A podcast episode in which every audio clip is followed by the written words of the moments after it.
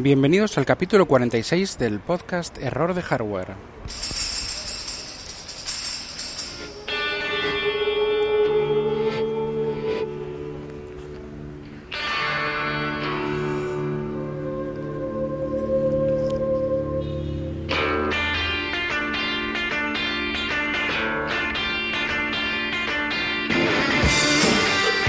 El que vamos a hablar de las nuevas betas, las betas 2 de desarrolladores de iOS 11 y WatchOS 4.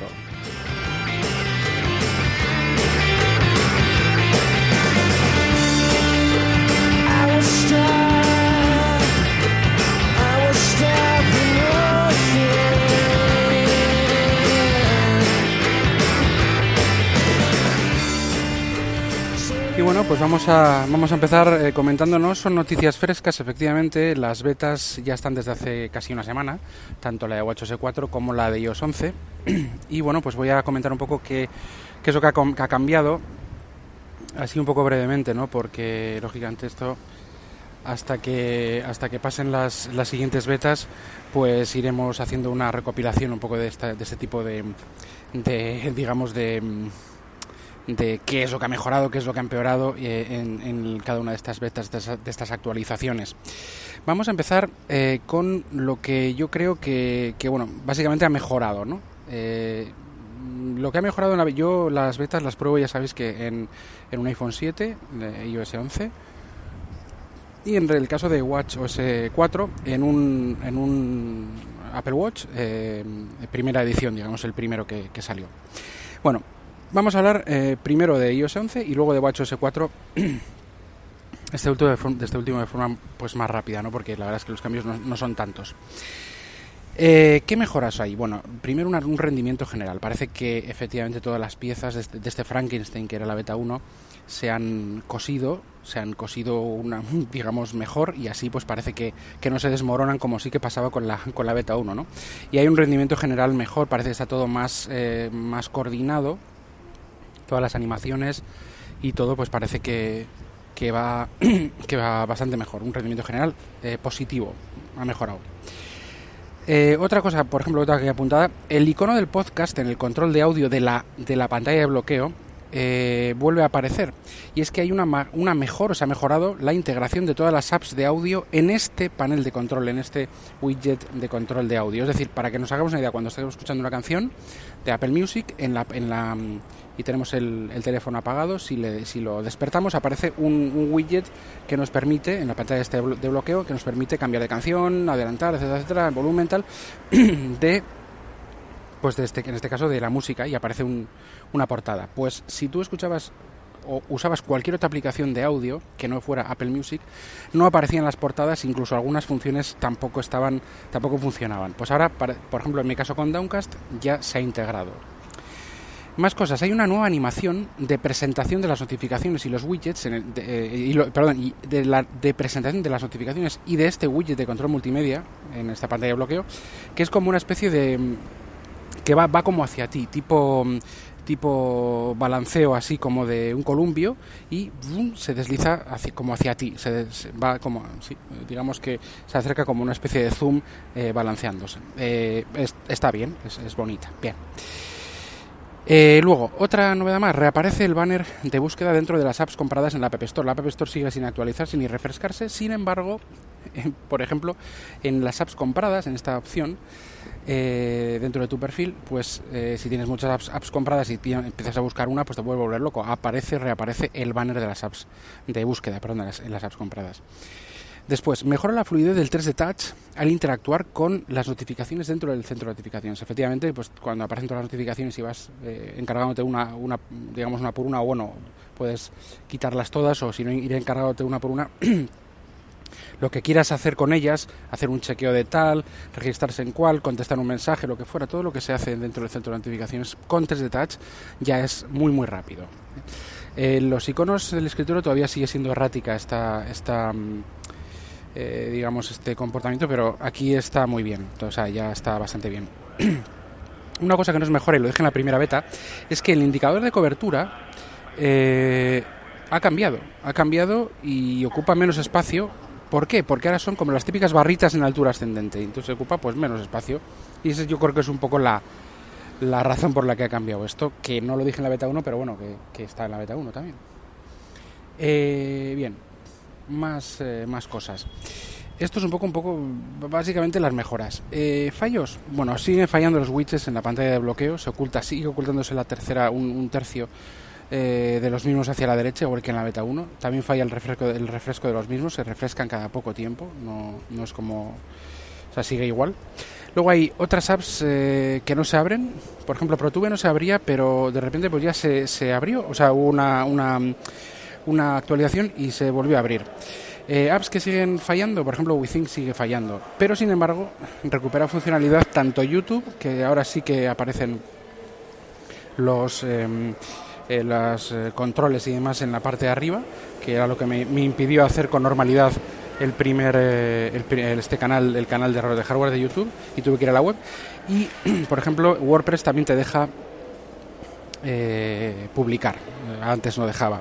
Recuperan funcionalidad por tanto ciertas apps.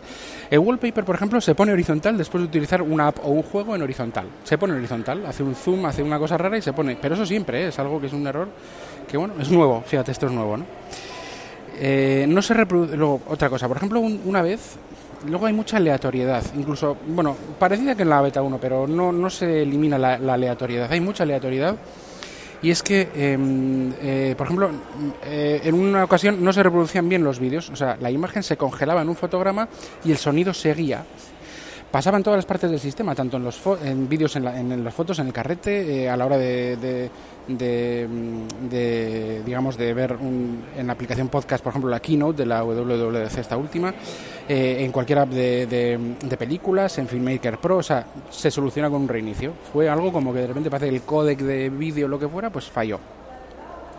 La multitarea, aquí hay un error nuevo no cierra apps que tú has mandado cerrar. O sea, de, repente, de, vez en cuando, si hay cinco apps abiertas, empiezas a mandar cerrar y una o dos no las cierra, aunque las tires para arriba. Eh, igual al de cuatro o cinco intentos, pues al final sí las cierra, pero eso no las cierra. Por lo tanto, error nuevo también. Eh, han corregido, por ejemplo, también la posibilidad de drag and drop. Esto es algo malo. Lo pongo en lo malo porque ya no se puede hacer. Menos mal que hice, que hice el vídeo en el canal, porque ya no puedes hacer drag and drop. Ahora eh, la foto puedes cogerla eh, de, la misma forma, en, poniéndola como un mensaje en el carrete, puedes cogerla, pero ya cuando vas a hacer abrir la multitarea se, te, rebota y digamos que no puedes hacer ya drag and drop. Han corregido entre comillas, porque no sé si lo pondrán en las diferentes betas o, si harán algo para implementarlo finalmente. Eh, y luego hay otro fallo también bastante molesto, que es que los, los teclados de terceros se encasquillan incluso a veces varios segundos, y pasan directamente al nativo eh, como método de decir, bueno, no te vas a sacar sin teclado, ¿no? O sea, va como más lento. Escribes, mm, hay veces que escribes y escribe como más lento, como, como, un, con un lag mm, bastante importante. Esto pasa con los, sobre todo con los teclados de terceros. Hay mucha, eh, ya he terminado, digamos, con la lista, pero tengo que decir que hay mucha mm, arbitrariedad, es decir, de repente pues lo reinicias el sistema y, va, y va bastante bien, de repente empieza a corromperse algunas cosas, sabemos que son más o menos las mismas, luego hay a veces que son otras distintas. Esto con la beta 1 también pasaba, pero eh, yo lo achacaba a que, a que era la beta 1, con la 2 va, va, pasa igual, es decir, que como hemos visto mejoran ciertas cosas, pero otras cosas incluso son peores, o sea, o sea que decir que se empeora en algunas cosas que antes sí estaban mejor. Con lo cual la beta 2 es una especie de, beta 1 que donde han tapado un agujero ha aparecido otro y bueno, han, han modificado unas cuantas cosas, pero sigue siendo bastante desastre. Y una cosa aparte es que, eh, ahora eso sí, las apps y demás, y el, sistema no se me ha reiniciado en ningún momento, eso está bastante, eh, bastante sólido y en general las aplicaciones funcionan mejor. O sea, e, es mejor que la beta 1, pero sí es verdad que hay cosas que, que bueno, pues que todavía estamos en la beta 2, pero yo creía que, se iban a, mejorar o tenía como esa ilusión, ¿no? Eh, una, cosa, una cosa aparte voy a mencionar es, el, es el tema de, de, la aplicación de archivos, el explorador de, archivos de, iOS. Lo menciono aparte porque de repente pues voy directamente a él, ya que es el que más eh, novedades pues también puede traer. A nivel de, del iPhone sobre todo, pues cómo interactuar con los archivos y demás, parece un, paso distinto, ¿no? Porque puede cambiar la forma de usar el, el sistema.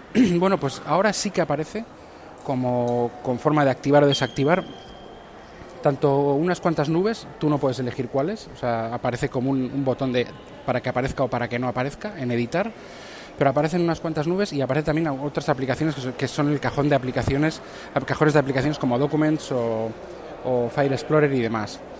Y aparecen como unidades.